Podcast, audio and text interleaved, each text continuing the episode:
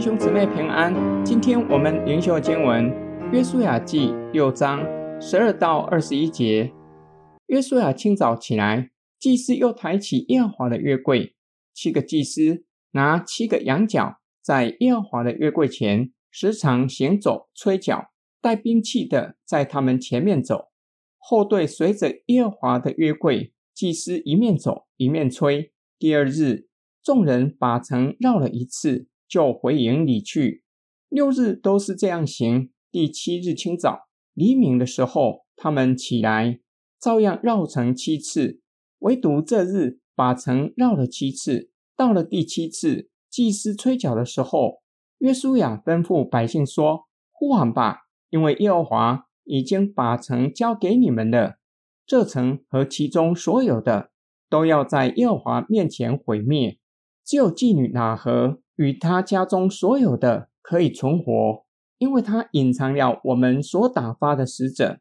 至于你们，务要谨慎，不可取那当灭的物，恐怕你们取了那当灭的物，就连累以色列的全营，使全营受咒诅。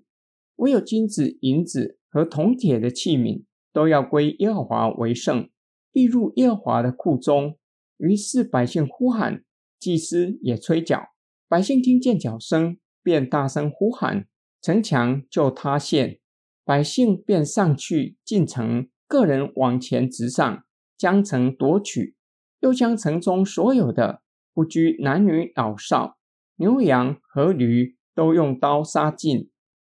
作者照先前的方式，先简述叙事，之后详细说明叙事的内容和进程。七个祭司照着约书亚的吩咐。拿七个羊角，在上主的约柜前行走、吹角，带兵器的走在最前头，每天都如此绕城一次，就回营里去。六天都是这样。到了第七天，绕城七次。第七次，约书亚吩咐百姓呼喊吧，因为上主已将城交给以色列人，城和其中所有的都要在上主面前毁灭。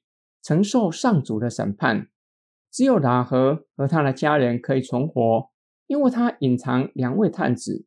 约书亚又吩咐百姓，务要谨慎，耶利哥城的物品都要毁灭，不可取任何的物品，恐怕连累以色列全营，使全营受咒诅，因为没有照着上主的吩咐取了当灭之物，唯有金子、银子和铜铁的器皿，都要归上主为圣。纳入上主的库中。于是百姓在第七天第七次绕城的时候，听见祭司吹角的声音拖长，就大声呼喊，城墙就塌陷。百姓将城夺取，将城中所有的一切活物尽用刀杀尽。今天经文的默想跟祷告，我们读到上主吩咐约书亚，要将耶利哥全城的人，无论老人或小孩。还有牲畜全都杀尽，会不会觉得这种尽是种族大屠杀太残忍、太不人道？这真是上主给约书亚的命令吗？